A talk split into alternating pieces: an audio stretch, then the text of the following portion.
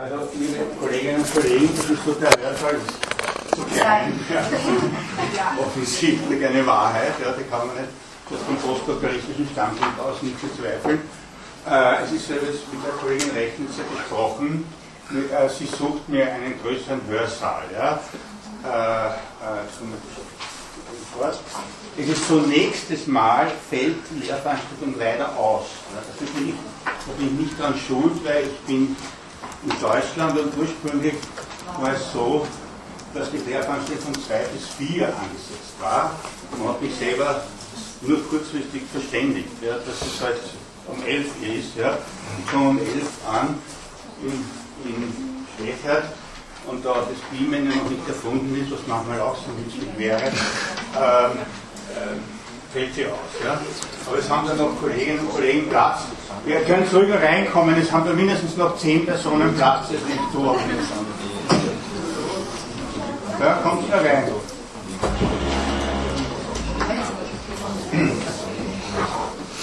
So.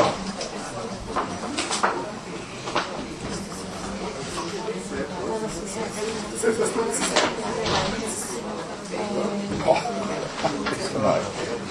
Dinge hat sie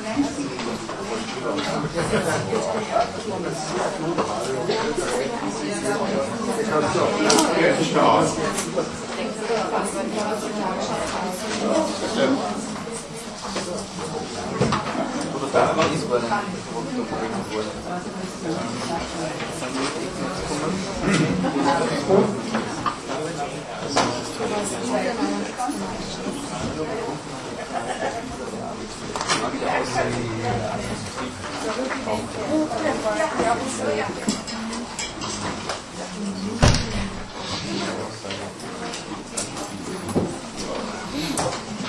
brauchen wir bisschen, ich muss und her gehen, aber nur ein halb, sehr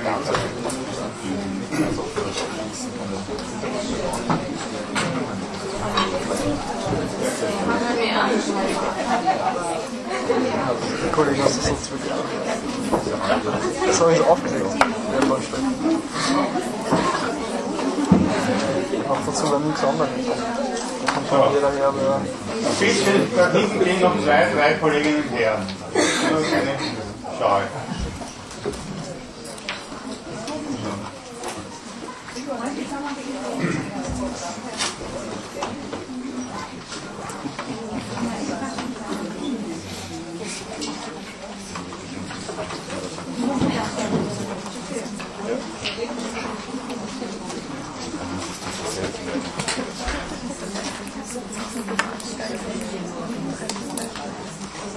Eine. Gut, naja, dann beginnen wir halt. Also mal, äh, äh, ja, herzlich, willkommen, mich über Ihr Interesse an der Lehrveranstaltung. Ich nehme an, es geht um das Thema, nicht um den Zeugniserwerb und den Schnöden. Äh, trotzdem äh, äh, werden wir zuerst einmal über den Ablauf der Lehrveranstaltung ein paar Worte sagen.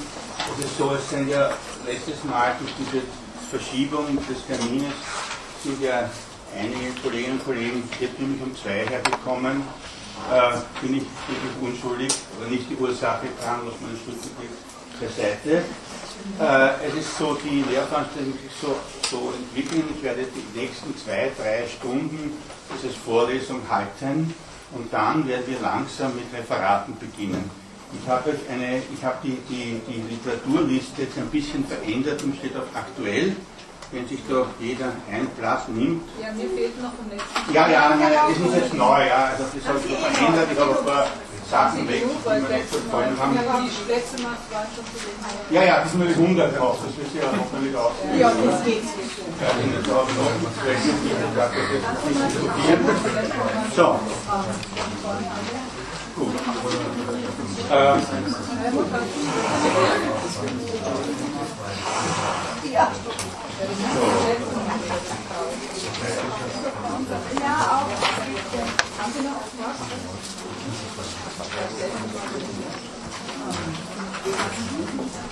So, die übliche Frage natürlich, wie das ist mit Zeugniserwerb, das ist ganz einfach. Es gibt zwei Möglichkeiten.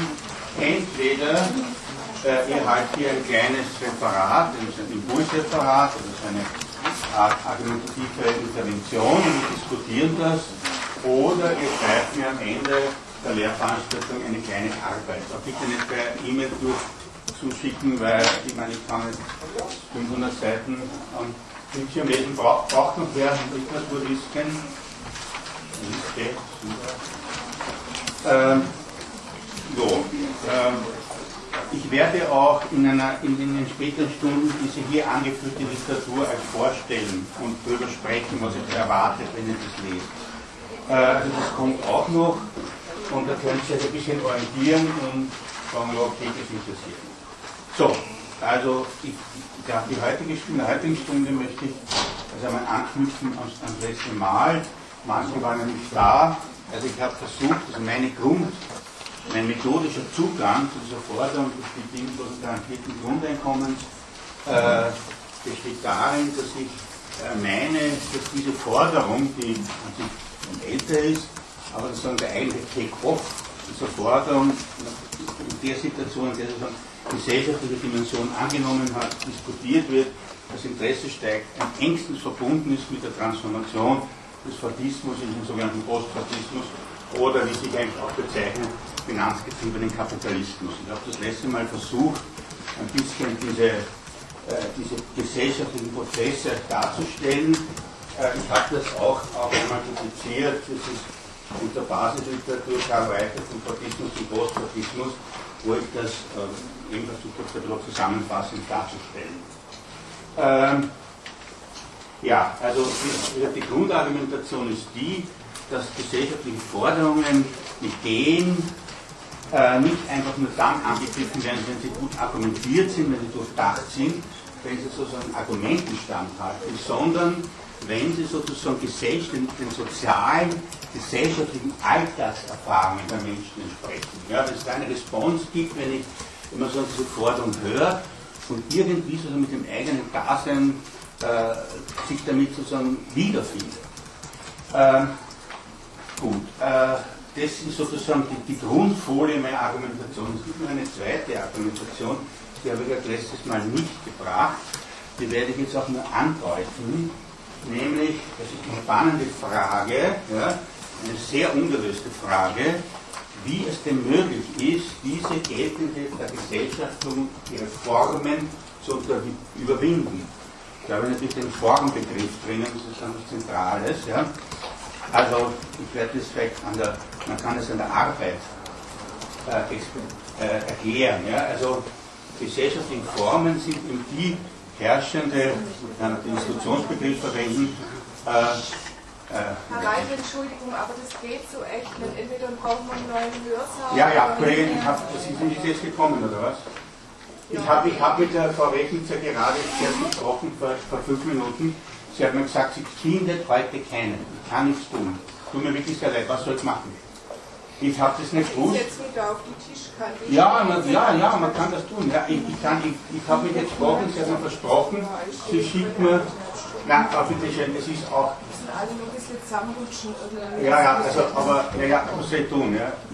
Ich habe mein Bestes getan. Ich meine jetzt nicht Sie, aber ja. die, die Kommilitoninnen könnten ja noch ein bisschen zusammenrutschen. Naja, viel mehr, viel mehr zusammenrutschen.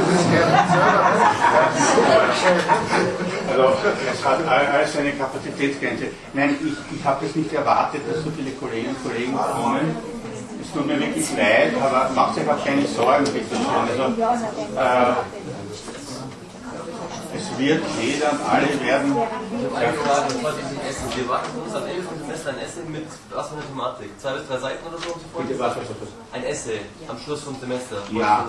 Oder ein Referat. Ein, entweder oder. Entweder ein Referat oder eine kleine Arbeit. Gut. Wie soll die Arbeit ausschauen? Zwei bis drei Seiten?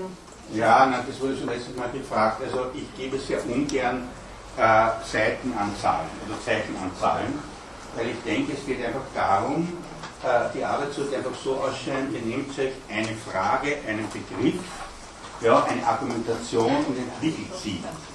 Ja, so halt. Welche Thematik? Ja, die müsst ihr wählen auch. So. Ja, natürlich, also ich habe schon eine kreative Aufgabe. Ja.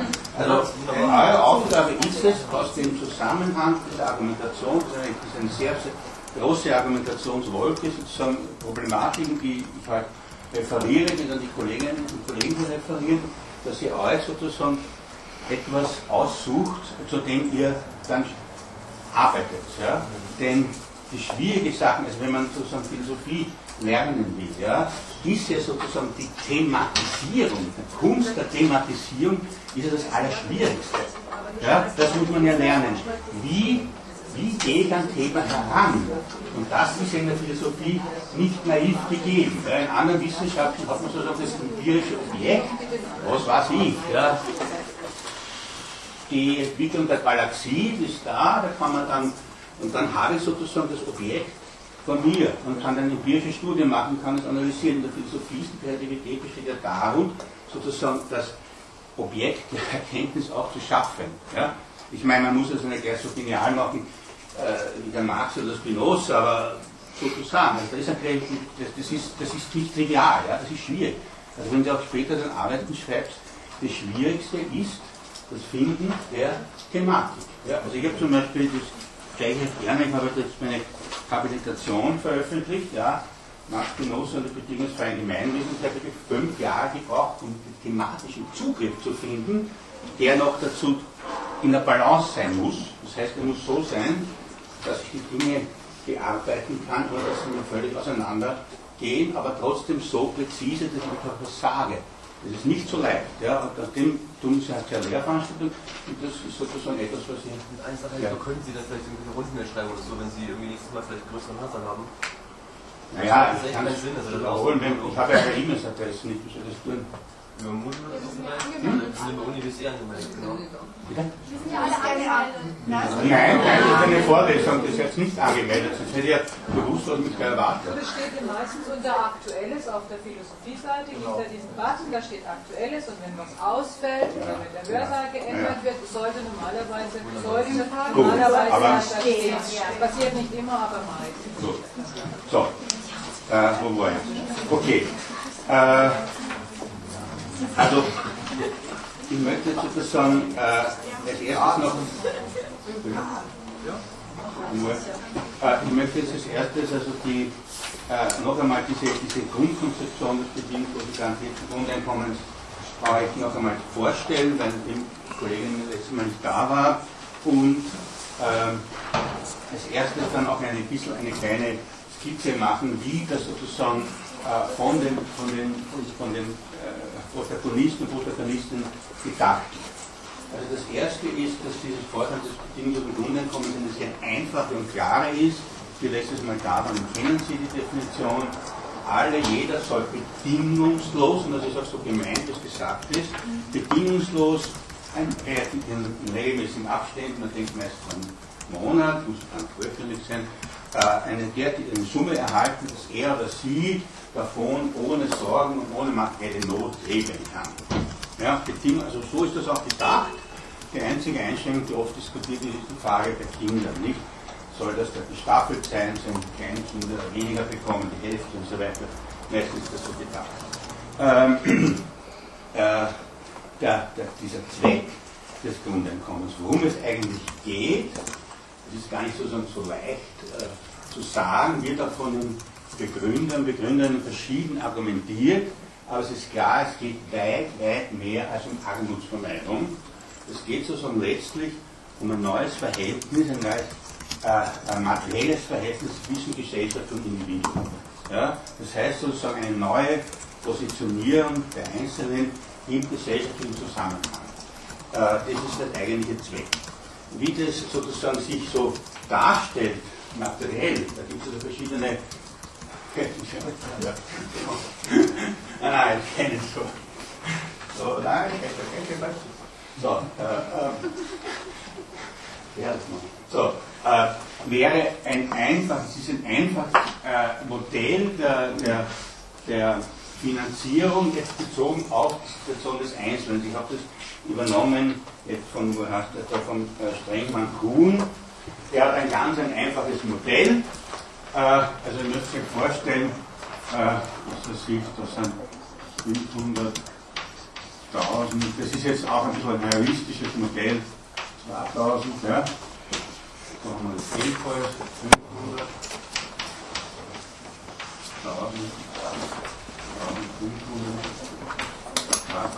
naja, soll immer gleich sein. Ah, wenn ihr vorstellt, das wäre das Bruttoeinkommen, das Monatsbruttoeinkommen hier und äh, ohne jeden Nettoabschlag, also Brutto für Brutto wäre, dann hätten wir eine 45-Grad-Kurve, das heißt einmal, nicht, also ihr wisst, wie sowas zu lesen ist, man liest von unten nach oben, ein Einkommen von 1000 Euro, brutto wäre ohne jede Abzüge auch ein weiteres Einkommen von 1000. Und jetzt schlagt dieser Sprengmann Kuhn folgendes vor. Er sagt, es gibt einmal ein Grundeinkommen, ich nehme es der Einfachheit halber, von 1000 an. So, das heißt, egal was jemand verdient, von 0 bis auf immer, bekommt er oder sie einmal diese, diese 1000 Euro automatisch pro Monat dazu und dann schlägt er vor einen Flat Tax von 50%. Üblicherweise ist eigentlich die Flat Tax Forderung eine sehr eher unsoziale, eine neoliberale Forderung. Also ich habe in, in, in eingeführt in Slowenien, Slowakei mit was sie ganz nieder 18 Prozent, das ist sehr unsozial ist, weil höhere Einkommen genauso besteuert werden wie geringe. Er hat aber eine sehr hohe, eine sehr hohe äh, Besteuerung angenommen von 50 Prozent. Und jetzt ist klar, also wenn sozusagen jemand 1000 Euro verdient, dann würde sozusagen dieses Einkommen auf die Hälfte gekürzt werden, das wären 500, und mit dem Grundeinkommen gemeinsam 1000 Grundeinkommen plus 500, also 50% von 1000, bekomme ich dann hier sozusagen dann eine, die reale Nettoeinkommenskurve. Und da gibt es einen wichtigen Begriff, die sogenannte Transfergrenze. Die Transfergrenze ist in allen Modellen so, dass diejenigen Personen, die unter dieser Einkommen sind, durchs Grundeinkommen gewinnen. Die Transfergrenze ist dann genau, äh, wo man weder gewinnt noch verliert und dann darüber sozusagen Minus. Also das sind so Begriffe, die halt in der Literatur halt auch gedacht sind. Es gibt im Grunde zwei Finanzierungsmodelle, entweder ein echtes Grundeinkommen oder sogenannte Negative Income, ein Negative Income Tax. Also es läuft de facto völlig auf das Ende heraus. Also das äh, ist nur sozusagen, wie das gedacht ist, eben diese Bedingungslosigkeit, wie das von der Seite des Individuums ausschaut. Ähm, gut. Ähm, ja, Wie, wie, wo gehört das dazu? Da gibt es doch auch diese ähm, Tendenz mit Arbeitsscheinen zum Beispiel. Ich weiß nicht, wer das jetzt gemacht hat, aber in, in, mit Arbeitsscheinen. Und zwar wird die Arbeit verteilt, das heißt, jeder bekommt so an die zum Beispiel fünf Arbeitsscheine oder vier Arbeitsscheine und man braucht, um einen Fulltime-Job zu erhalten, fünf Arbeitsscheine. Ähm, muss ich mal raussuchen. Ähm, das ist Füllsack ist. Äh, man, ähm, hat dieses Thema vorgestellt, unter anderem. Wir kennen Manfred Zultag recht gut, ja? Ja. Also keine Sorge. Also solche Themen hat das ist mir neu, ja, aber bitteschön. Ähm, ja. Ja. Genau.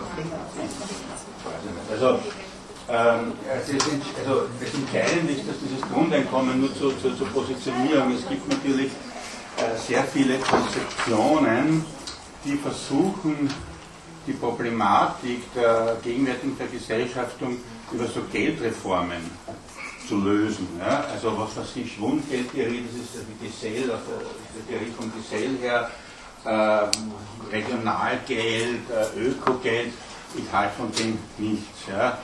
Warum begründen, ist ein bisschen schwer zu geben, also das kann ich jetzt nicht machen, aber äh, diese Geldfuschereien setzen sozusagen das Wert einer Zirkulationssphäre an, dass sich die Produktionsverhältnisse auch mit thematisieren. Also das, ist, äh, das Grundeinkommen äh, setzt eben nicht an der Konsum- und Zirkulationssphäre an. Warum? Das habe ich ja letztes Mal versucht klar zu machen. Weil es natürlich sozusagen das Individuum von Zwang zur Lohn- und Erwerbsarbeit entlastet, weil es sozusagen die Lebensnot und die Lebensangst natürlich reduziert. Und das ist natürlich etwas, was gegenwärtig äh, eine ganz große Bedeutung hat. Ja, ich habe das letztes Mal erwähnt, also diese äh, äh, Schrift von Naomi Klein, Schock, kennt das vielleicht, ein sehr populäres Buch, ja. Äh, auch der Detlef Hartmann, den ich sehr schätze, hat diesen Schockbegriff, wo er sagt, diese es gibt diese Umwälzungen gesellschaftlicher Art, wo sozusagen durchaus Individuen in Jobzuständen äh, versetzt werden oder sie auch ausgenützt werden. Ja? Sie können sich zum Beispiel jemand, wenn jemand Lust hat, dazu über diese Folgen des, dieser, des Wirbelsturms Katharina auf New Orleans nicht, sich damit beschäftigen. Ja? Also wo sozusagen diese Ausnahme-Extremsituationen, in der so diese Menschen, diese Katastrophe gekommen sind, eigentlich benutzt wurden, um hier sozusagen äh, dieses Stadtszenario ja, zu, zu verändern. Nicht? Also, ganze Viertel umzuvölkern und so weiter und so fort.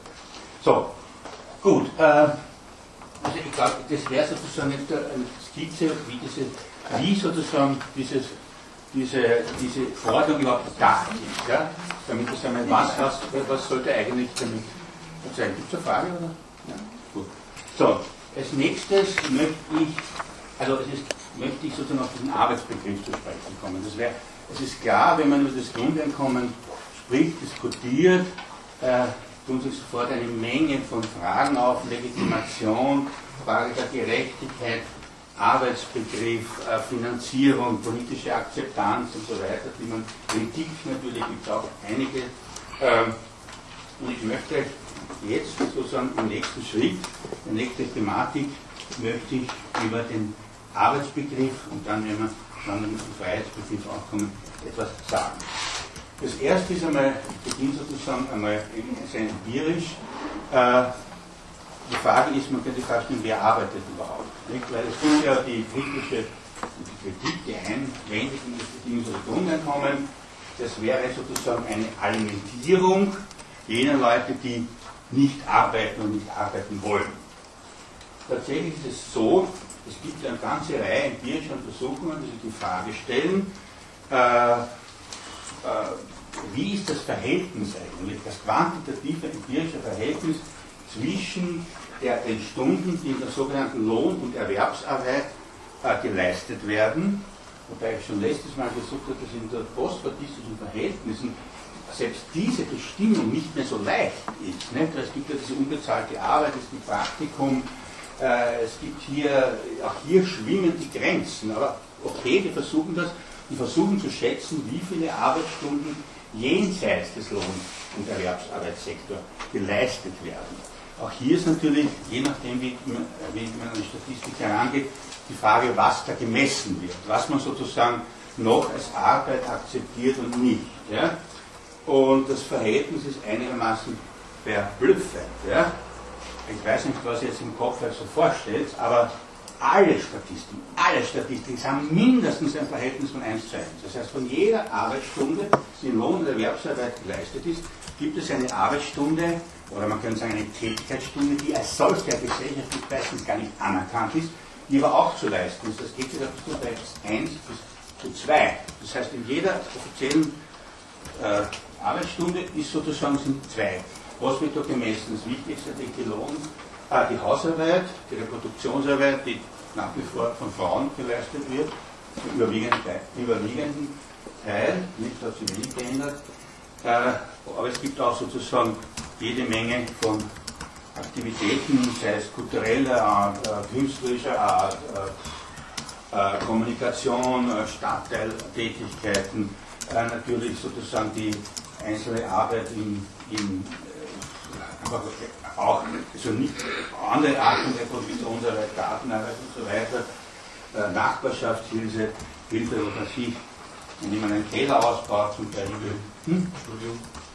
Äh, ja, das ist, das ist eine Frage. Nicht? Also, wir kommen gleich dazu, wie ich den, wie ich den Arbeitsbegriff eigentlich abgrenze. Ja? Da kommen wir gleich dazu. Äh, äh, ja, also das sind alles Tätigkeiten. Das Entscheidende ist nun, das Entscheidende, es gibt einen ganz entscheidenden Punkt Argumentation. Erstens, diese Tätigkeiten können nicht nicht geleistet werden. Also manche schon, nicht? Also ich bin beim Wiener Sportclub aktiv, gut, ja, das ist sehr viel Arbeit. Muss ich mir das antun? Nein, muss ich natürlich, weil ich finde, dass es Verein gut geht, das ist der Fall. Aber natürlich kann ich das auch, aber das, irgendwer muss das machen. In der Saal ist es ja unmöglich. Ja. Äh, gut, na, von Reproduktionsarbeit, von Hausarbeit, Kindererziehung, das kann man nicht einfach suspendieren, das ist klar. Das muss getätigt werden. Hm? Pflege, äh, ja, ja, Pflegearbeit, auch Frauendomäne, äh, ältere Menschen, ja, ja, kann man einfach irgendwo hinschieben und so weiter. Also auch, auch bei der kulturellen und künstlerischen Dimension, kommunikativen Dimension und was weiß ich, äh, wenn Leute irgendwelche Foren entwickeln im, Internet umsonst. Also das kann man alles nicht sagen. Muss es das geben? Naja, die Welt würde verarmen, wenn das einfach nicht gemacht wird. Das Problem ist, und das, das muss man den Kritikerinnen des Grundeinkommens sagen, dass erstens einmal diese Arbeit nicht einfach gestrichen werden können, in der Regel, und dass sie zweitens auch nicht in Lohn- und Erwerbsarbeit überführt werden können oder solle. Also die Frage ist, kann ich das machen, will ich das machen? Teilweise ja, aber nicht vollständig. Und die Frage ist, wie geht die Gesellschaft nun mit dieser riesigen Arbeitsvolumen, das größer ist als die Lohn- und Erwerbsarbeit, um? Wie wird das honoriert? In unserer Gesellschaft überhaupt nicht. Also höchstens durch schöne Worte, ja, aber, aber nicht materiell. Und das Grundeinkommen anerkennt, erkennt und anerkennt sozusagen die Tätigkeit, ohne es individuell messen zu wollen. Das ist ja bedingungslos das Grundeinkommen. Das sagt nicht mehr, was tust du jetzt eigentlich wirklich mit Gemeinschaft. Das schauen wir uns jetzt an. Wer soll das anschauen? Mit welchen Kriterien? Was ist nützliche Arbeit? Was ist unnützliche Arbeit? Was ist notwendig? Das, ist, das kann ich nicht messen. Wie? Also erstens kann ich beurteilen, die Messung ist ja noch schwieriger. Ja? Also das ist sozusagen etwas, was das, was das Grundeinkommen anerkennt. Das Interessante ist nun, jetzt möchte ich sozusagen in den philosophischen Arbeitsbegriff hineingeben, dass es meiner Auffassung, äh, dass es äh, zum Arbeitsbegriff und damit sind wir sozusagen in einer philosophischen Diskussion der Arbeit verschiedene Positionen. Ich möchte eigentlich drei Positionen darstellen. Die erste ist von der Hannah Arendt, die zweite von Marx und die dritte von Spinoza. Wenn man sagt, Spinoza gibt sogar einen Arbeitsbegriff, das ist richtig, auch die dann tätig. Äh, der erste Arbeitsbegriff ist von Hannah Arendt entwickelt in Vita Active, ihren Hauptwert. Ich nehme an, wer hier Philosophie studiert, wird das schon gehört und bekannt haben. Ne? Oder? Das nicht nach. Also, äh, gut. Also wie argumentiert Hannah Arendt? Das ist sehr interessant. Äh, sie sagt folgendes. Ja? Sie sagt, okay, sie unterscheidet eigentlich in zwei Grundverhältnissen zur Welt, die Kontemplation. Die Kontemplation ist nicht unbedingt einfach nichts tun, sondern es ist das Gewähren lassen. Nicht? Das Gewähren lassen dessen, was ist. Äh, es ist klar, ihr wisst ja, sie war ja auch die Geliebte von Heidegger, äh, bekanntlicherweise, also sie hat das von ihm auch so übernommen. Äh, und dann, wenn wir tätig sind, unterscheidet sie drei Dimensionen. Arbeit, Herstellen und Handeln. Die klassische Dreiteilung, die liegt aktiv entwickelt. Und sie hat eine folgende Idee, folgende Konzeption, dass sie sagt, die Arbeit ist eigentlich nur Mühe und Klage und es ist resultatlos. Ganz wichtige Argumentation. Die Arbeit kreist wie die Natur resultatlos in sich. Und sie hat einen sehr Blick auf die Antike, also das stimmt an sich überhaupt nicht, also wie sie das darstellt, ist auch sehr suggestiv. Nicht? Also, das ist mir gesagt, jede gute Philosophin oder so schreibt auch suggestiv. Nicht? Das, ist, das zieht einen in Bann. Und wenn man dann wirklich so ausschaut, wie das wirklich war, stimmt das überhaupt nicht. Aber sie hat die These, dass es sozusagen in der antiken Polis, in der griechischen, eine strenge Zweiteilung der Welten gab. Es gab den Oikos, den Haushalt, da kommt die Ökonomie her. Äh, das war sehr patriarchalisch äh, organisiert, das stört sich nicht weiter. Und dann gab es sozusagen einen Polis, das Öffentliche. Das eine sozusagen das Private, das Ökonomische, Private, die Reproduktion, äh, resultatlos eine Notwendigkeit die Basis und dann sozusagen gibt es zweite, den zweiten Raum des Politischen. Und dieser Raum des Politischen ist frei von Arbeit und frei von Lebensnot, ihrer Auffassung nach. Und da hat sie natürlich auch eine Verlustgeschichte, ja, also das ist natürlich auch sehr heideggerianisch, also das ist, Heidegger ist das anders, mit Blick auf Sein versteht, dass sie sagt, das Politische äh, geht dann zugrunde, wenn es mit, mit der Lebensnot, wenn es mit den Begriffen der Arbeit kontaminiert wird. Und so erklärt sie zum Beispiel den Kern der französischen Revolution. Darum hält sie die amerikanische Revolution für weitaus höher, weil dort Antiwittus keine Rolle gespielt hat. So, das heißt, die Arbeit ist resultatlos, ist eigentlich etwas fast tierisches bei mir. Nicht? Also wer arbeitet, ist ein Animal laborans, ist eigentlich ein Arbeitstier. Ja? Und sie erklärt zum Beispiel, sie sagt dann, okay, aber in der, in der wie sie ausdrücken, moderne, moderne ich weiß es nicht genau, ist es so, dass sozusagen äh, wir, also sie erzählt uns also eine Verlustgeschichte, wir wissen eigentlich gar nicht mehr, was das Politische im eigentlichen Sinne ist. Und wir sind in einer Arbeitsgesellschaft. Und daher auch dieser inflationäre Begriff, das, das Arbeitsbegriff, der sehr weit, weit aus, ausgefächert ist in unserer Gesellschaft. Nicht? Wir haben die Arbeit, wir haben die Beziehungsarbeit, die Traumarbeit, nicht? was weiß ich, was gibt es noch für Arbeit, die Stadtteilarbeit, Arbeit am Betrieb ne? und so weiter. Also das würde sie nicht sagen. Die zweite, also das würde ich sagen, das ist eigentlich eine Verlustgeschichte. Ja? Die zweite ist sozusagen äh, das Herstellen. Das Herstellen hat sozusagen das materiell, aber hat das Bleibende. Das heißt, das Herstellen stellt die Welt her. Also das ist ihr Weltbegriff, was an was denkt sie da? Naja, an Denkmäler, an Kunstwerke, das ist sehr wichtig, an dauernde Dinge. Echt? Also was heißt dauernde? Nicht. Äh, hm? Nein, äh, Und das eigentliche, die höchste Form der Tätigkeit ist das Handeln. Und das Handeln ist sozusagen frei von Arbeit, frei von Herstellen. Und im Handeln enthüllen wir durch unser, durch unser Tun, durch unser Sprechen und Handeln, wer wir sind. Ja, das ist natürlich sehr am aristotelischen Tugendbegriff angelegt. Ja, wir, enthüllen, unser, uns, enthüllen unsere Identität und unsere Einmaligkeit durch das Handeln im Lichte der Öffentlichkeit. Das ist ganz wichtig, im Lichte der Öffentlichkeit. Und wenn ich natürlich so einen Arbeitsbegriff habe, dann ist es eigentlich so, dass die ganzen Fragen, die Thematiken, die mit Arbeit, Ökonomie und so weiter verbunden sind, eigentlich sozusagen eigentlich im wirklichen in der höchsten Form der menschlichen sozialen Existenz überhaupt nichts verloren hätten. Also von Hannah Arendt aus kann man tun, dann kann man überhaupt nicht begründen. Ja? Ich meine, wie sie damit umgeht mit der realen Lebensnot, weiß ich nicht. Das mit dem wirklich nicht. Keine Ahnung. Also das ist halt so. Nicht?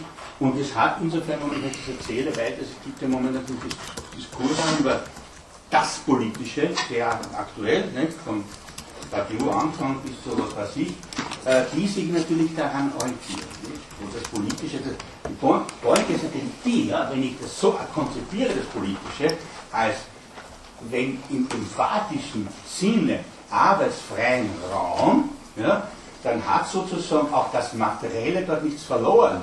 Ne, da bin ich natürlich beim blanken Idealismus angelangt, weil dann das Politische für sich selbst steht. Und der eigentlich politisch Handelnde keine materiellen Interessen haben darf. Ja, das ist nur Kontaminierung. Da fließt was ein, was eigentlich nichts verloren hat. Wobei sie meint, irgendwie ist das eh nicht aufzuholen. Ja? Das, das muss man zur Kenntnis nehmen. ähm, also, ihr könnt euch vorstellen, dass ich von diesen Arbeitsbegriffen nicht sehr viel halte. Ich beginne mit der Resultatlosigkeit, das ist nicht wahr. Einen ganz anderen Arbeitsbegriff natürlich hat der Marx. Nicht? Für Marx ist die Arbeit eigentlich äh, der Modus der Selbstproduktion des Individuums in der Tat. Der ein ganz emphatisch hinaus Gegenteil, was wir sind, individuell und historisch, haben wir uns im wahrsten Sinne des Wortes erarbeitet. Nicht? Durch unsere, und zwar, der Marktbegriff von Marx wird oft falsch rezitiert, ja? denn er hat zwei Dimensionen. Er hat einerseits die Dimension der Auseinandersetzung der Umwälzung des Naturstoffs, sozusagen das Materielle, das, aber er hat auch sozusagen, das ist ja nicht das ist keine individuelle Sache, das ist keine sprachlose Sache, das ist keine kommunikationslose Sache, denn diese Bearbeitung des Naturstoffs vollzieht sich natürlich in der Kommunikation im sozialen Zusammenhang. Es hat äh, den Autor Habermas, würde ich das sagen, ne? Also, egal, ähm, Also Habermas hat das schon sehr früh, also bevor er seine ganze Theorie entwickelt hat mit System und Lebensrecht und so weiter, hat, es so, hat er das Marx so rezipiert, dass er gesagt hat, es gibt eigentlich zwei Dimensionen, also äh, auch sozusagen der menschlichen Grundverhaltens. Das eine wäre das Arbeiten, das Arbeit ist instrumentelle Vernunft, instrumentelle Vernunft, das heißt, die, die, der Naturstoff sagt mir, wie ich richtig handle. Also wenn ich das falsch mache, dann funktioniert das einfach nicht. Ja, ich kann nicht, was weiß ich, mit versuche mit einer, ich weiß nicht was, was müssen wir nicht entscheiden sein. Äh, äh, äh, ähm, sondern also der Naturstoff meldet sich sozusagen zurück und so entwickelt auch sozusagen diese Rationalität und Ding der Naturstoffbehandlung. Auf der anderen Seite die Kommunikation, die sprachliche Interaktion, die als jenseits der Arbeit ansiedelt. Ja? Weil er meint, dass bei der sprachlichen Interaktion ganz andere Geltungsbezüge ja, äh, relevant sind. Nicht? Also bei, bei der Arbeit ist sozusagen das Geltungsbezug einfach die materielle Gegebenheit des Stoffes, der mir sozusagen sagt, was ich zu tun sind, während in der, in der Kommunikation, der sprachlichen Argumentation habe ich die Ansprüche der Wahrheit und Wahrhaftigkeit. Nicht? Also Wahrheit ist bestimmt und wahrhaftig ist das, was ich sage, auch so gemeint. Das sind die zwei Dimensionen, die sich aber nur in der Kommunikation entfalten. Und er hat sozusagen gesagt, okay, da gibt es den Arbeitsbegriff, den kann man schön eingrenzen, und auf der anderen Seite haben wir den Kommunikationsbegriff. Das war Holland das geschrieben, 70er Jahre, nicht? So 70er, also passt so zum Fordismus, Pflichtplan und so weiter. Inzwischen ja, hat sich das in der Literatur eigentlich fast gedreht. Also fast die Auffassung fast gedreht. Also wenn Sie zum Beispiel Paolo Virno, das muss ich eigentlich empfehlen, das ist ein wunderbares Büchlein, Paolo Virno, die Grammatik der Multitude, zweimal übersetzt, in Berlin und dann von Klaus Neunling in Wien. Die Wien-Übersetzung ist wirklich besser. wirklich besser. Die Grammatik der? Bitte? Die Grammatik der? Die Grammatik der Multitude. Multitude. Multitude ist ein Begriff von Spinoza, ist einfach Menge. Ja, Paolo Virno, soll ich das aufschreiben? Merkel. Also ein sehr interessanter Autor.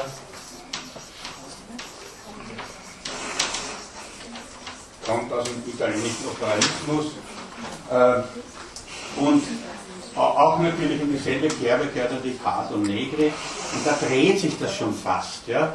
dass sie sozusagen angesichts der Bedeutung der Information und Kommunikation für die Produktion, äh, was ja unbestreitbar ist, eigentlich schon sagen, wirklich arbeiten nur, wenn wir kommunizieren. Nicht? Also da hat sich sozusagen, wenn Sie Habermas in den 70er Jahren nicht Arbeit, eine sprachlos schweigende Umwälzung des Naturstoffs, während bei, bei Virno und in der ganzen Gegenwart gibt es eine ganze Reihe von Autorinnen und Autoren, eigentlich sozusagen das wirkliche Arbeiten das mit Symbol, mit Kommunikation, mit Interaktion. Nicht? Das heute genauso einseitig wie das andere, das ist nicht klar. Na gut, also ich denke mal, in Wirklichkeit ist das halt das Pendel Schlagwort zu hin und her. Die eine Einseitigkeit wird die andere, wird die andere äh, ersetzt. Äh, wie auch immer, bei Marx ist es so, es sind beide Dimensionen gegeben und er erklärt sozusagen, dass durch diesen Arbeitsprozess eigentlich sozusagen der Mensch sich gewissermaßen als sozial-kollektives Wesen selbst produziert. Es gibt zum Beispiel einen, der schönsten, einer der schönsten Texte, der frühen Texte, sogenannten Pariser Manuskripte, 1844 in Paris geschrieben, äh, wo, wo diese berühmten Stellen drin sind, also dass die Entwicklung der Sinnlichkeit, Sinne, Sinnlichkeit, also das heißt jetzt eigentlich zu den Sinnen, Ästhetik hat eigentlich zu den Sinnen gehört, nicht so nicht das Schön, nicht zu den Sinnen gehört, dass das sozusagen ein Produkt von des Arbeitsprozesses ist. Bei Marx ist es allerdings so, und das ist ganz wichtig, diese, diese, diese, dieses Resultat der Arbeit, also dieses, dieses, äh, äh, dieses Selbstschaffen, Selbstschöpfen, in der kapitalistischen Vergesellschaftung einem Entfremdungsprozess unterliegt, eigentlich gebrochen ist. Ja? Ja? Also sozusagen sich ins Gegenteil verkehrt.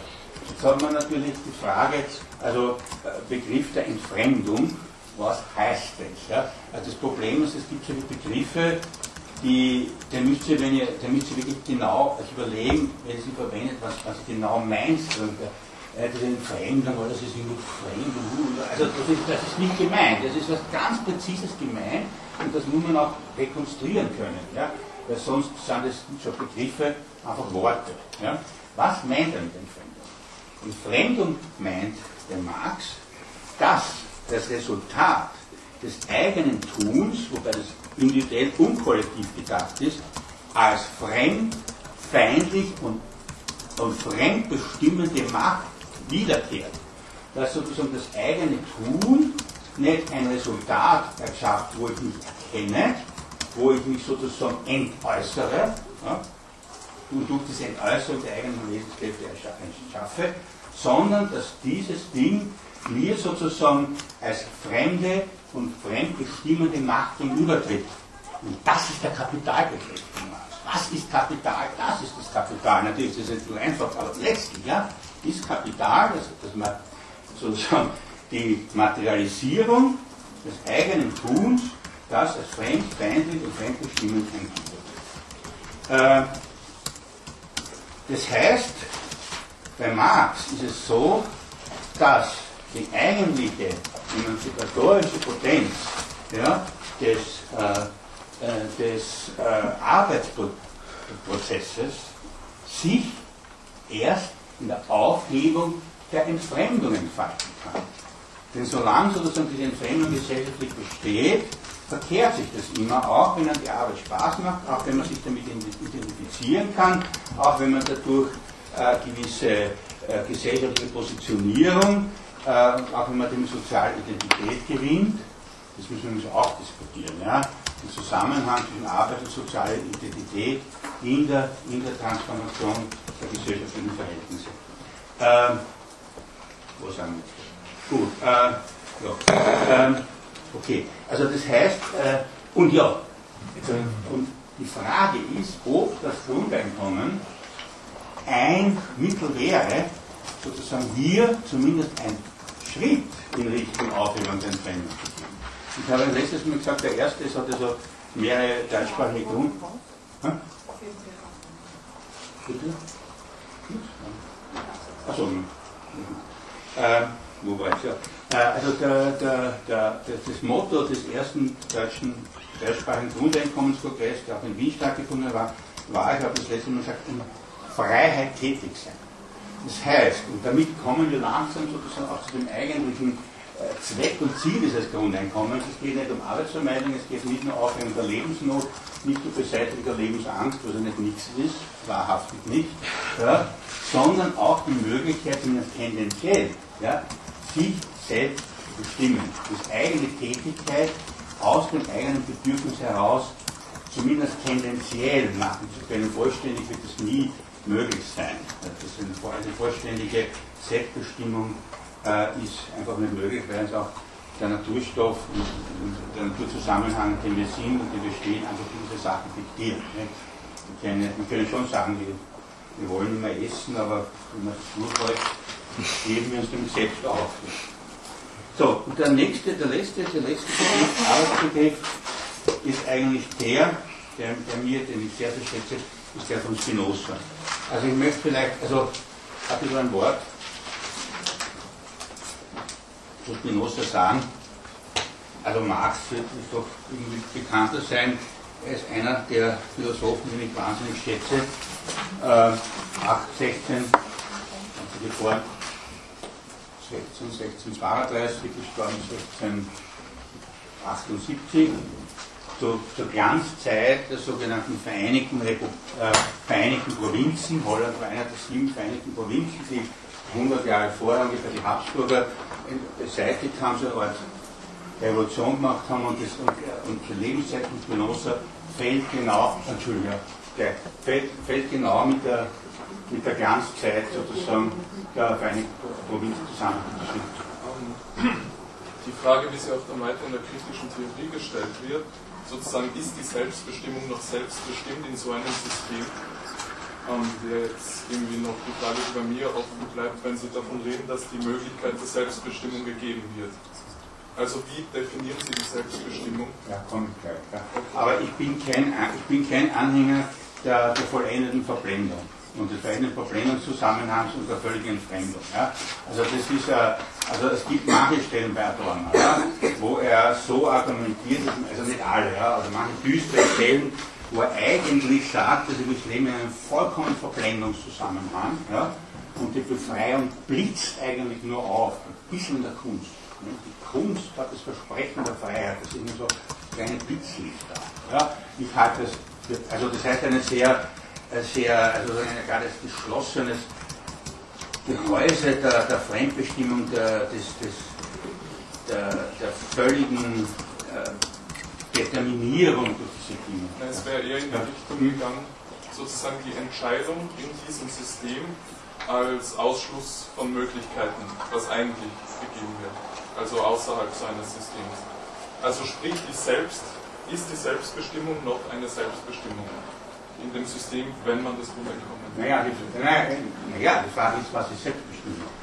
Ja, Genau. das ist Selbstbestimmung, das ist ein gutes Stichwort, weil ich möchte jetzt eben zur Selbstbestimmung, zur Freiheit kommen, zum Begriff der Freiheit. Nicht? Also in Freiheit tätig sein, äh, wenn man sagt, okay, also ich verwende aus, die Ausdrücke Selbstbestimmung, Freiheit und Autonomie synonym. Das muss man nicht machen. Ja? Das muss man nicht machen. Man kann sagen, das sind zwei verschiedene Begriffe, äh, die sagen unterschiedlich, thematisieren unterschiedliche Dinge, aber ich kann mich auch wieder auf Spinoza berufen. Spinoza sagt viele Begriffe synonym. Er sagt, das ist ein und dasselbe. Nicht?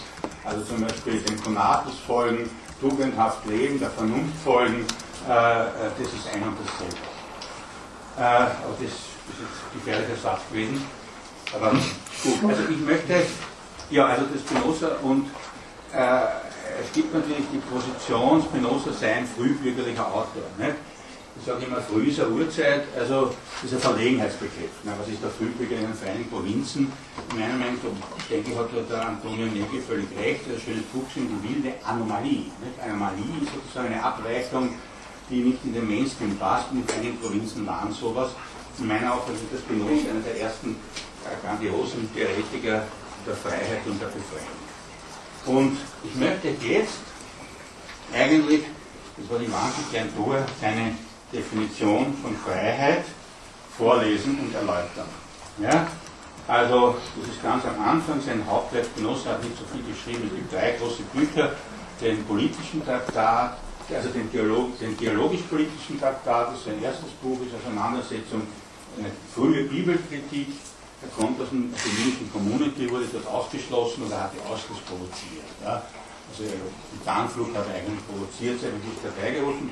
Und das war natürlich in den damaligen Vereinigten Provinzen eine Bombe, nicht? weil äh, die, die, die religiösen Fragen, die religiöse Fanatismus, es war also die Hochzeit des Calvinismus dort, ja? die, da gab es theologische Dispute und die auch Folgen gehabt haben. Also äh, ich will jetzt nicht zu weit jetzt hineingehen. Ähm, und sozusagen hier eine, eine, eine Schrift zu schreiben, eine, eine Bibelkritik mit, mit, mit, mit, wo er für Freiheit, für Toleranz plädiert, das war ein ziemliches, das war ein ziemliches Wagnis. Ja. Er hat sie anonym veröffentlicht, alle haben gewusst, dass das Spinoza nach sechs Wochen, ja, und hätten der De Witt, der damalige, äh, sozusagen, was war das eigentlich, wie soll man das sagen, was war das Witt, irgendwie so wie Administrationsfunktionär der Vereinigten Provinzen. Ja? Nicht schützend die Hand über ihn gehalten, wäre es vielleicht schlimmer mit ihm. Ist in 1632 gestorben. Was? Ja, ja, ja, ja, freilich. Sind da gelyncht worden und aber das will ich nicht eingehen. Und, und also die Ethik ist sozusagen sein Hauptwerk. Ja? Und da schreibt er folgendes. Ja? Frei heißt ein Ding, das nur aus der Notwendigkeit seiner eigenen Natur heraus existiert und nur durch sich selbst zum Handeln bestimmt ist. Notwendig oder vielmehr gezwungen heißt ein Ding, das von einem anderen bestimmt wird, auf gewisse Weise zu existieren und zu wirken. Das Problem ist, und das ist schwieriger bei Spinoza, an sich denkt man sich, der Satz ist doch eigentlich einfach. Nicht? Da kommen keine besonderen Worte vor, was ist da schwierig? Ja? Ja, oder? Was war da besonders? Frei heißt ein Ding, das mit der notwendigen Natur ist ein ganz ein simpler Satz, oder? Oder dass es auseinandergeht, ist das? Ist das wert? Nein, ich habe das schon öfters gelesen, muss ich. Äh, Gut, nein, das Problem ist einmal folgendes. Erstens einmal, was heißt Natur? Das Natur, notwendige der eigenen Natur heraus. Ja? ja, Natur ist jetzt nicht, was man vielleicht sonst assoziiert. Ähm, äh, was weiß ich, Natürlichkeit, sondern die Verfasstheit der Dinge. Wenn zum Beispiel im zweiten Kapitel, des, im zweiten Teil des Buches geht über die Natur äh, des Geistes, ist auch wieder schwierig, weil er schreibt ein Mensch, ja, Mensch. Es gibt leider im Deutschen keine Übersetzung des schönen englischen Wortes Mind. Nicht? Also Mind ist die, das Mind kann man übersetzen, weil Geist ist so der Geist der Gesetze, der Geist der Musik.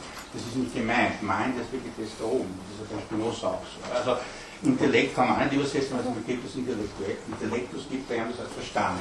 Schwierig. Es wird in der Übersetzung meistens Geist übersetzt, Mensch, aber du das lest, bitte nicht an Hegelsche Geistbegriff denken. Das hat sofort. So, also Natur ist die Verfasstheit der Dinge. Warum schreibt er frei sein Ding und schreibt nicht Mensch? Ja, das ist schwierig. Weil er den Anspruch hat, eine umfassende Theorie, Theorie allen Seins zu entwickeln äh, und er eigentlich sozusagen in dieser Existenzform nur gewisse Grade hat. Es gibt immer mehr oder weniger, wobei natürlich schon der Mensch sozusagen etwas ganz Besonderes ist. Das ist gar nicht so leicht als Genussrezeption, das abzugrenzen. Gut, der Mensch hat, äh, äh, hat, hat, einen, hat einen Mind, das haben die Steine nicht. Ja und so weiter. Also darum schließt es das ein, aber an sich kann man durchaus Mensch denken. Es, ist, es gibt vor allem emphatisch sowieso für den Menschen. Na gut, das nächste ist der Begriff des Handelns. Das, auch das ist völlig irreführend. Ja? Äh, üblicherweise versteht man unter Handeln, es gibt zwei Begriffe, den Handeln und das Erleiden bei ihm. Üblicherweise versteht man unter Handeln Aktivität und Erleiden Passivität. Nicht? Ich handle, wenn ich etwas tue, und ich erleide, wenn mir etwas passiert. Das ist bei Spinoza natürlich nicht so. Ja? Das ist das Gefährliche, wenn man das nämlich ohne das zu wissen, das, das spinozistische Ethik liest, man versteht man das alles nicht. Was versteht unter Handeln? Ein bisschen, ein bisschen drückt das ja aus. Handeln ist sozusagen ein Vollzug, der aus der Notwendigkeit der eigenen Natur erfolgt. Das kann auch gewähren lassen sein. Das kann auch sein, etwas mit mir geschehen lassen. Äh, umgekehrt heißt erleiden nicht, nicht unbedingt Passivität, eigentlich heißt es überhaupt nicht Passivität, sondern etwas geschieht mit mir oder etwas mache ich aktiv, das nicht der Notwendigkeit meiner Natur entspricht. Das Extremste ist dann das Selbstmord. Da setzt man über eine Handlung, ich tue ja da was, ja, weil man dann erfolgreich ist. Aber das wäre das Maximum des Erleidens, was benutzt hat. Ganz extrem. Das, da, da bin ich sozusagen vollkommen fremdbestimmt. Nicht? Also das, ähm, das ist ganz, das ist völlig unmöglich bei mir. Äh, daher, also wenn ihr Erleiden, Handeln, Erleiden des Genossen lest, müsst ihr immer denken, wer ist die Ursache. Ist es aus der Notwendigkeit meiner Natur oder aus der anderen? Und darum in der, in der Definition der Unfreiheit ja, kommt notwendig vieler gezwungen heißt ein Ding, das von einem anderen bestimmt wird, auf gewisse Weise zu existieren und zu wirken. Wir haben immer die Begriffe existieren, sozusagen des Lebens und wirken. Nicht? Von anderen bestimmt zu wirken. Das heißt, ich kann auch aktiv wirken, bin aber fremdbestimmt, daher handle ich nicht im emphatischen Sinn. Und jetzt kommt das Allerschwierigste. Also, wie ich das erste Mal gelesen habe, das vor, was ich da mal, 25 Jahren, hat mir das nicht so gefallen. Notwendigkeit. Es kommt ja beides mal in Notwendigkeit vor, nicht? In der Freiheit und in der Gezwungenheit. In der Freiheit sagt er, frei ist ein Ding, das aus der Notwendigkeit der eigenen Natur heraus existiert und die Unfreiheit oder Gezwungenheit oder Heteronomie ist, wenn man von einem anderen gezwungen wird, äh, zu handeln. Auch da ist die Notwendigkeit. Und jetzt ist die Frage, wie habe ich einen Freiheitsbegriff, in dem der Begriff der Notwendigkeit so zentral ist. Ja? Üblicherweise ja, ist es ja so, dass wir in unserem Alltagsverstand und der Alltagsvorstellung Freiheit im Gegensatz zur Notwendigkeit setzen, oder?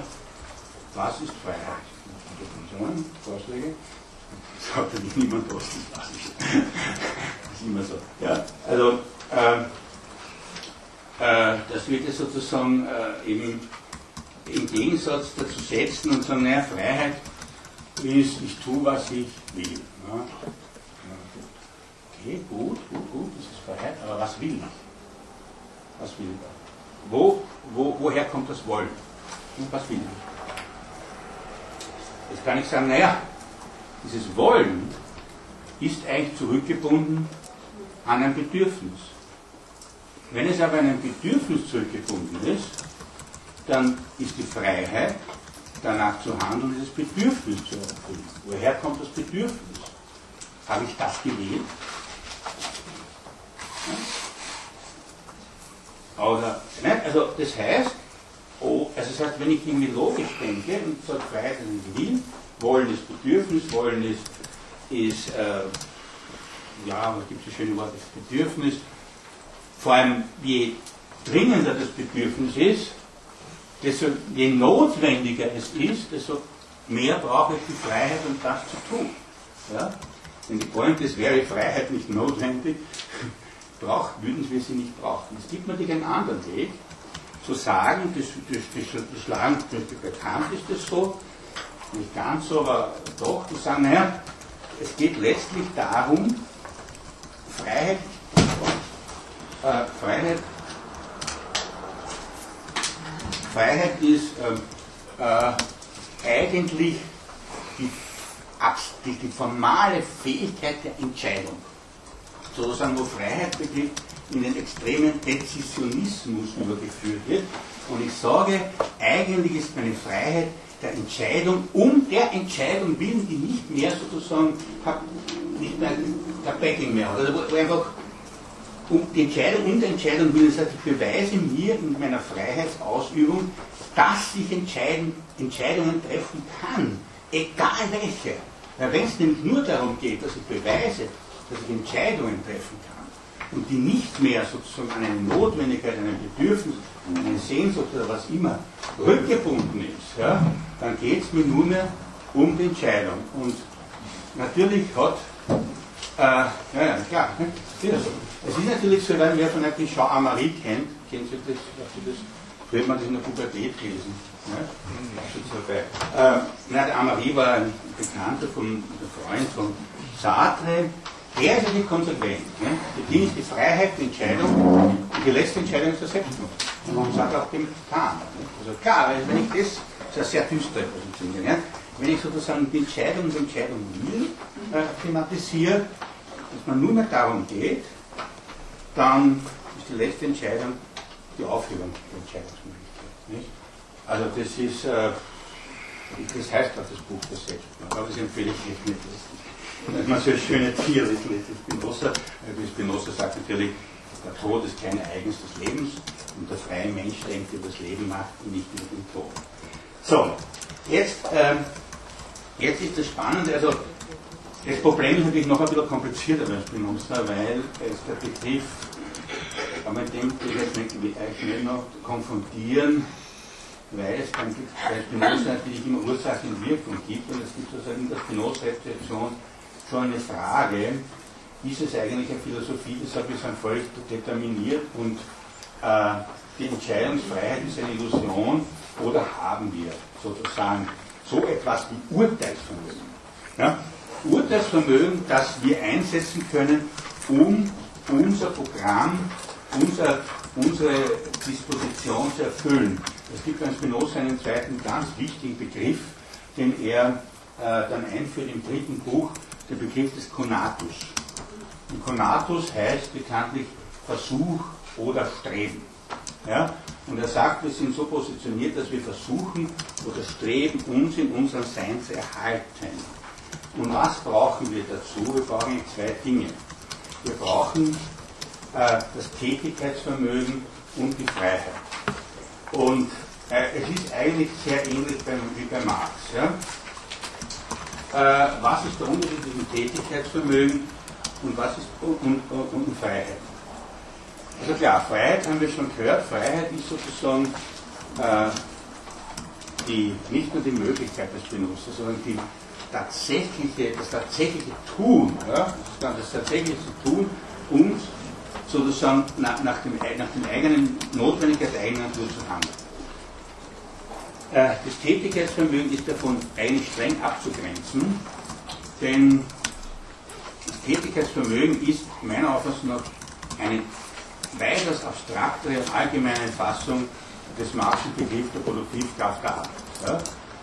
Ähm, ich habe das letzte Mal gesagt, Produktivkraft der Arbeit ist eine, ist eine Zeitgröße, je höher die Produktivkraft der Arbeit, äh, desto, äh, desto höher die Produktivkraft der Arbeit, desto äh, äh, geringer ist sozusagen die, die notwendige Arbeitszeit zur Produktion eines Gutes oder einer Dienstleistung. Und bei Spinoza ist es noch allgemeiner, das Tätigkeitsvermögen, agendi potentiam, wie es dann heißt, ist sozusagen die Fähigkeit auf äh, die Natur und die Menschen einzuwirken oder auch einwirken zu lassen. Ja? Also, das, sozusagen, äh, also das, das, Handeln kann auch aufnehmen, passiv sein, also das ist unter Anführungszeichen passiv sein. Und man kann diese, es gibt ein ganz einfaches äh, Beispiel, wo man diese zwei Dimensionen äh, äh, unterscheiden kann. Nehmen wir an, jemand hat die Fähigkeit zu übersetzen. Ja, kann eine Sprache in eine andere wunderbar übersetzen. Und es gibt zwei Möglichkeiten. Entweder kann ich diese Fähigkeit nach meinem Bedürfnis einsetzen ja, und das übersetzen, was mir Freude macht, was mich interessiert, oder ich werde von einem anderen gezwungen, in gewisser Weise zu sein, zu existieren. Also ich muss Texte übersetzen, die Lohner mich überhaupt nicht interessieren.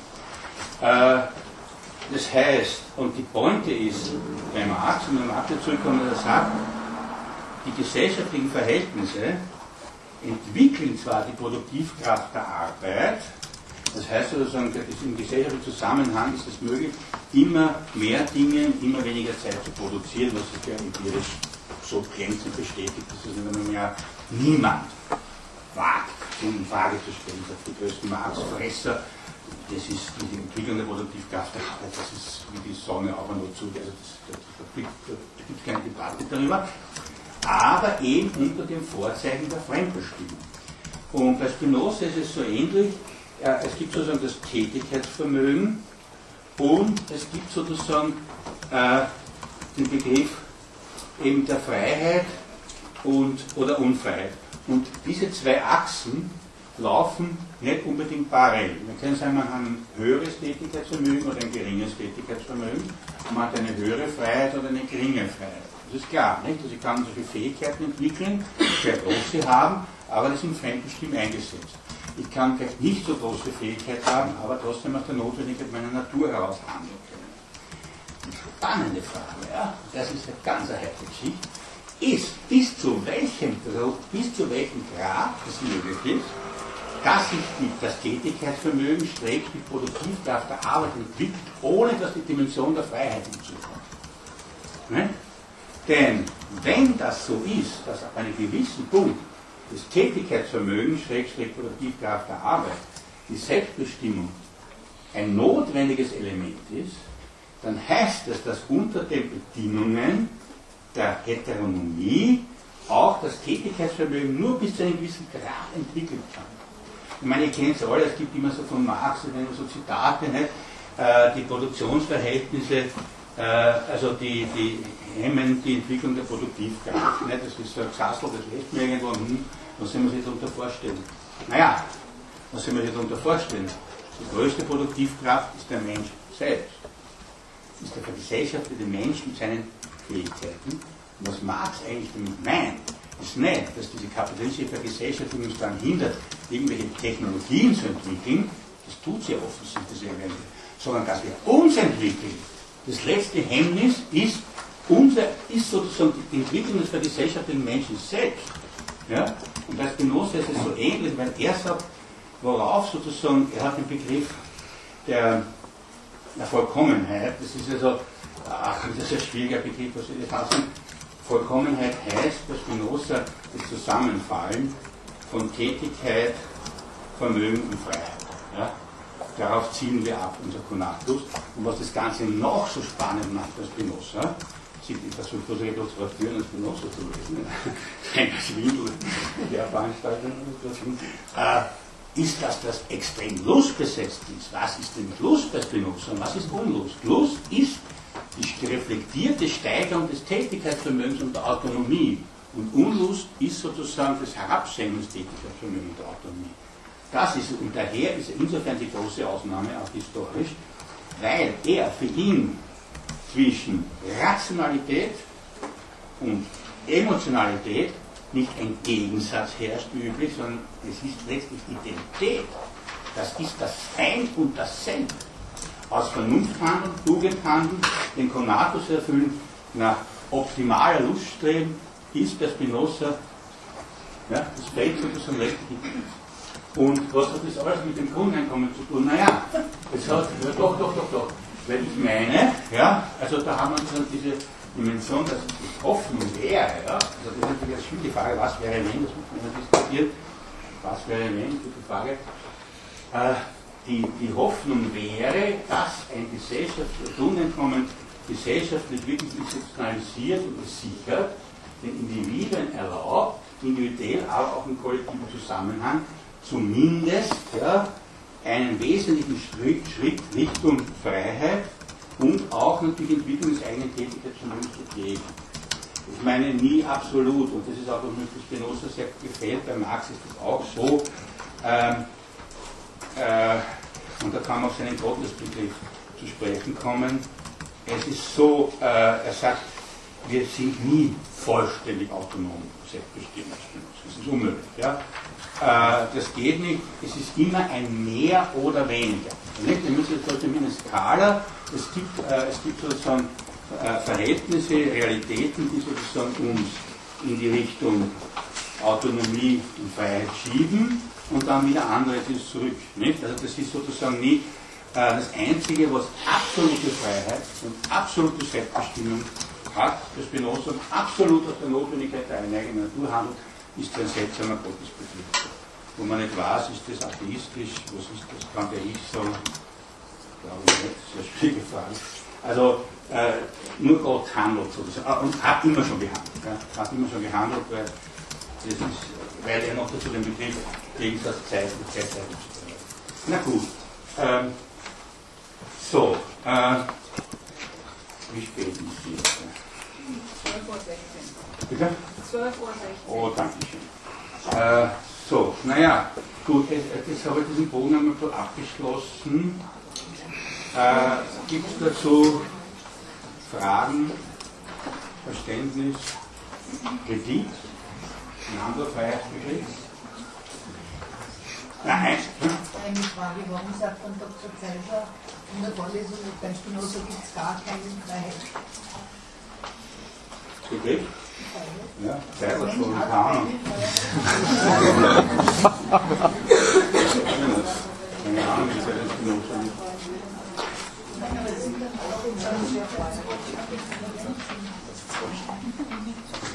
Also, das ist völlig, dass der Spinoza keinen Freiheitsbegriff hat, ist unmöglich, weil er definiert sie ja. Er definiert sie ja, mehr oder weniger. Ja, ist das, die, ist das die, den Traum, den er in einem Brief. Erzählt hat?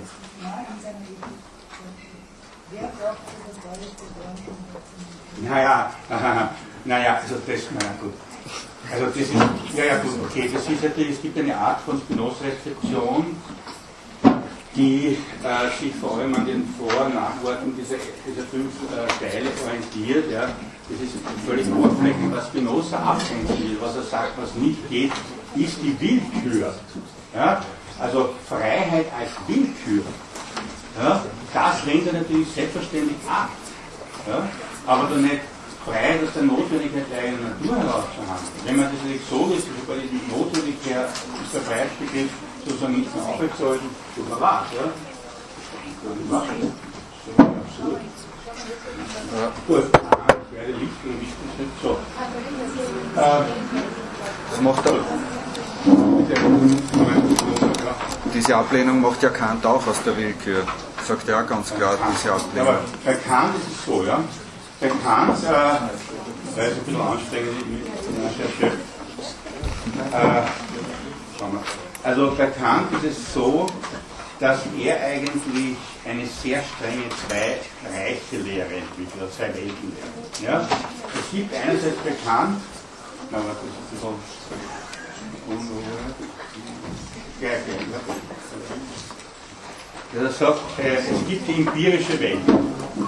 Und die empirische Welt bekannt ist die Welt der Gezwungenheit. Also empirische Wesen sind hier determiniert und unfrei. Wo besteht es die Freiheit darin? Bekannt. Die Freiheit, also das ist das empirische, das andere ist das Transzendental. Transzendental heißt also jenseits der Erfahrung oder nicht mit Erfahrung vermittelt. Und jetzt sagt er, wir sind als abstrakte Vernunftwesen in der Lage, Kriterien für unser Handeln zu entwickeln. Äh, mit diesen Kriterien können wir Handeln, Handlungen setzen. Wir, die Ethik bekannt besteht nicht darauf, sozusagen zu beurteilen oder zu einzuschätzen, zu versuchen, ob diese Handlung eine gute oder eine schlechte Folge hat. Weil da sagt der Kant, das wissen wir nicht. Wir wissen nicht, was wir tun, wenn wir zum Beispiel so nett sind, einen Autostopper mitzunehmen bis zum nächsten Dorf Vielleicht würde dort jemand umbringen und zwar besser, wenn wir einen Regen stehen lassen. Das wissen wir nicht. So argumentiert keiner. Also die empirische Welt ist die Welt der Unfreiheit, der Gezwungenheit. Die Freiheit ist sozusagen wie eine Art, also das transzendentale Ich ist eine Art wertloser Punkt, ein wertloser Punkt, das so Inputs geben kann. Und wir können sozusagen bekannt Kriterien des Handelns entwickeln. Und das ist der sogenannte kategorische Imperativ, der oft falsch verstanden wird. Das heißt nicht, dass du nicht willst, dass ich dir du füge keinen anderen zu, wie das oft gelesen wird, sondern der Kant sagt, und das ist eine ganz eine formale Definition von Ethik, sagt, ethisch ist dann, wenn das Prinzip der Handlung streng verallgemeinungsfähig ist. Streng, wie ein Naturgesetz. Das heißt, er sagt zum Beispiel, ethisches Handeln bedeutet, dass ich in der Lage bin, ich soll meine Schulden zurückzahlen. Und das ist verallgemeinern. Jeder Mensch kann zu jedem, aller Umständen sich daran orientieren. Aus. Das hat nichts mit Glück zu tun, nichts mit Emotionalität, nichts mit Lust, mit dem Spinoza. Äh, die Frage ist eigentlich, warum man der Kant eigentlich ethisch handeln soll. Ist nicht so leicht zu erklären. Warum soll ich eigentlich nach so einer Maxime handeln? Ich meine, es gibt bei, bei Kant noch eine zweite Pflichtenethik. Da wir Vernunftwesen sind, müssen wir unsere Vernunft, müssen wir unsere Vernunft bewahren. Also wir dürfen uns nach Kant nicht sinnlos aussaufen. Ja, das ist, da beschädigen wir unsere Vernunftwesen, ob das wirklich so kann man auch diskutieren. Also das geht nicht. Es gibt ja Pflichten, aber das ist sozusagen die zweite Ethik. Aber bitte, ich meine, vielleicht sehen das manche anders Kantianer, aber die Frage ist natürlich beim Habermas als, als Neokantianer, wird sozusagen dieses Verallgemeinungsprinzip dann aufs Konsensprinzip überführt. Der, der, der verkollektiviert sozusagen dieses Verallgemeinungsprinzip. Also ich habe mit dieser kantischen Ethik nie irgendwas anfangen können. Was weiß ich. Ich meine, wenn wir schon so durchgehen, dann bei, bei Hegel ist das natürlich ganz anders. Ähm, bei Hegel ist es so, dass das, das Ethische, die Ethik, die eigentlich für sich gar nicht entwickelbar ist, gewissermaßen mit der Vernünftigkeit des Weltlaufs zusammenfällt. Nicht? Also der, ähm, äh, der, beim Hegel ist es so, dass er sagt, okay, äh, wenn ich sozusagen, also es ist, der Hegelische Denken von der Geschichte nicht zu trennen, äh, die Geschichte entwickelt sich in dialektischen Konstellationen, Beispiel die berühmte Dialektik zwischen Ja und Knecht. Und es gibt zwei Möglichkeiten. Entweder findet diese Konstellation nie ein Ende, das kreist in sich, oder es hebt sich sozusagen auf eine höhere Stufe. Ja? Es, ähm, es, die Dialektik entwickelt sich sozusagen weiter und die Widersprüche sozusagen äh, äh, äh, äh nehmen eine höhere Stufe an. Und die Pointe ist beim, beim, beim äh, Hegel die, dass er sagt, äh, letztlich vollendet sich diese Dialektik im Begreifen, im Begriff, in, eigentlich in der Hegelischen Philosophie, der war nicht bescheiden. Ja? Der Hegel meint, in seiner Philosophie vollendet sich die Weltgeschichte.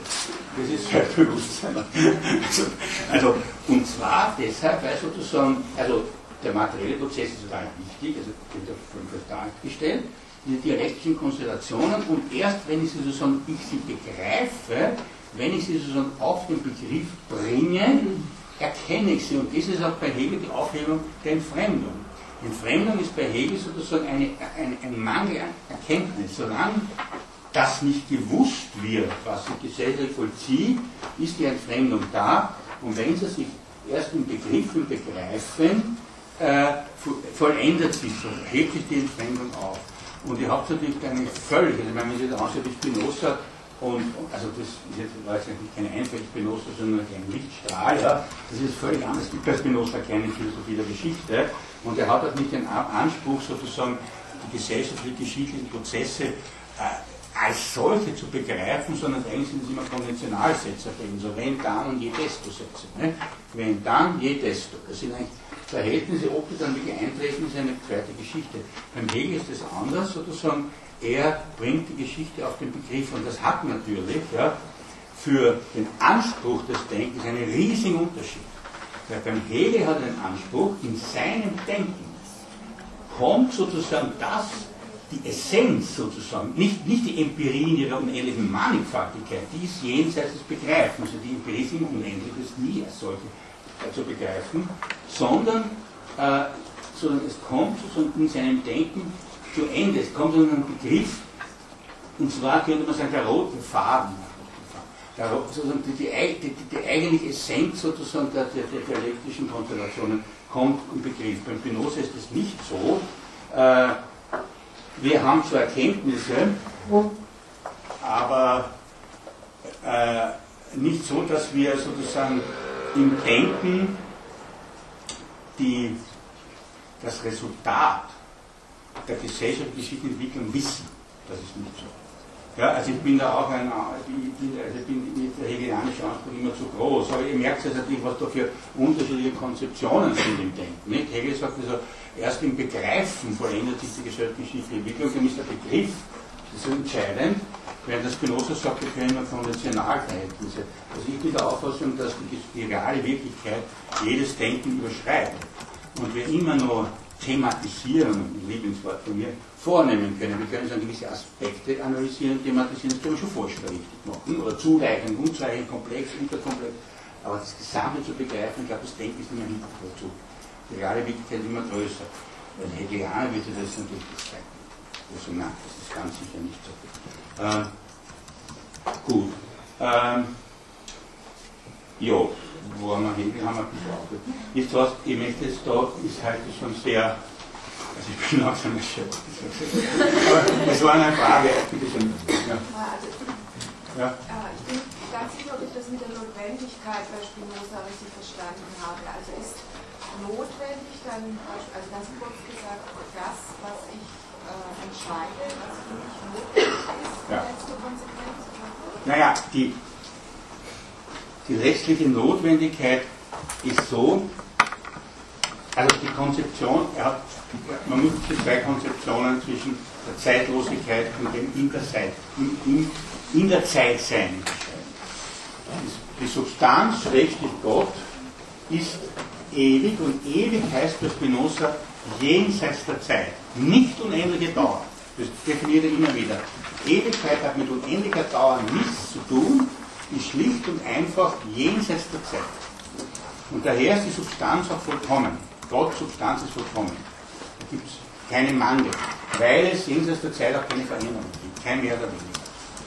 Wir als Menschen haben eine Spannung. Unsere, ja, und bei der, bei der, bei der Substanz, schrägstrich Gott, ist es so, dass die Essenz gleich die Existenz ist. Das ist natürlich sehr schwer vorstellbar. Was sollen wir eine, Existenz jenseits der Zeit vorstellen? Gut, das ist so.